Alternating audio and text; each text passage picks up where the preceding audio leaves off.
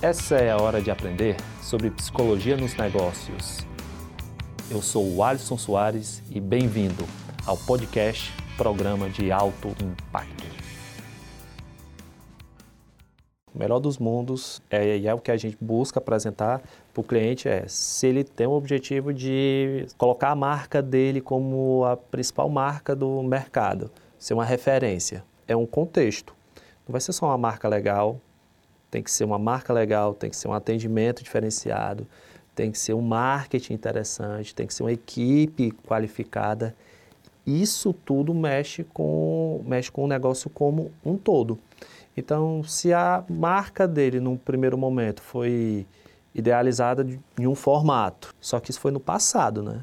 Se o futuro estiver apontando que ele tem que fazer modificações na marca, a gente com certeza sugere essas modificações, sugere a transição, porque na realidade é muito como você vende o processo.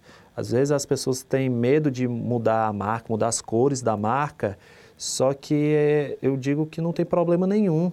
O problema é como você faz.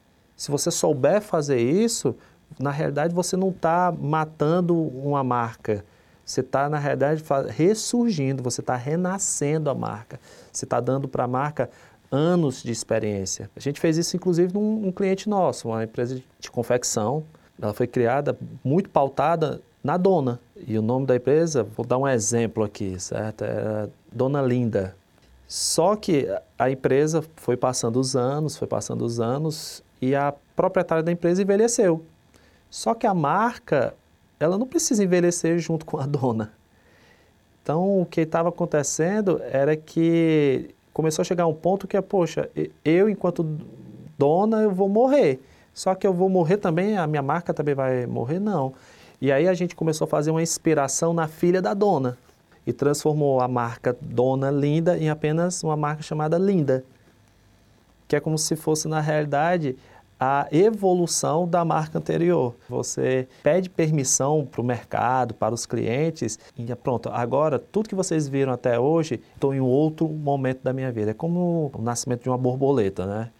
Então você começa, você está num formato, você, de repente, você vai e desabrocha para um outro formato. É isso que a gente tem que fazer nesse processo. Se a sua marca, ela está no formato e o que você quer como objetivo é outra coisa, a gente tem que construir um novo formato de marca.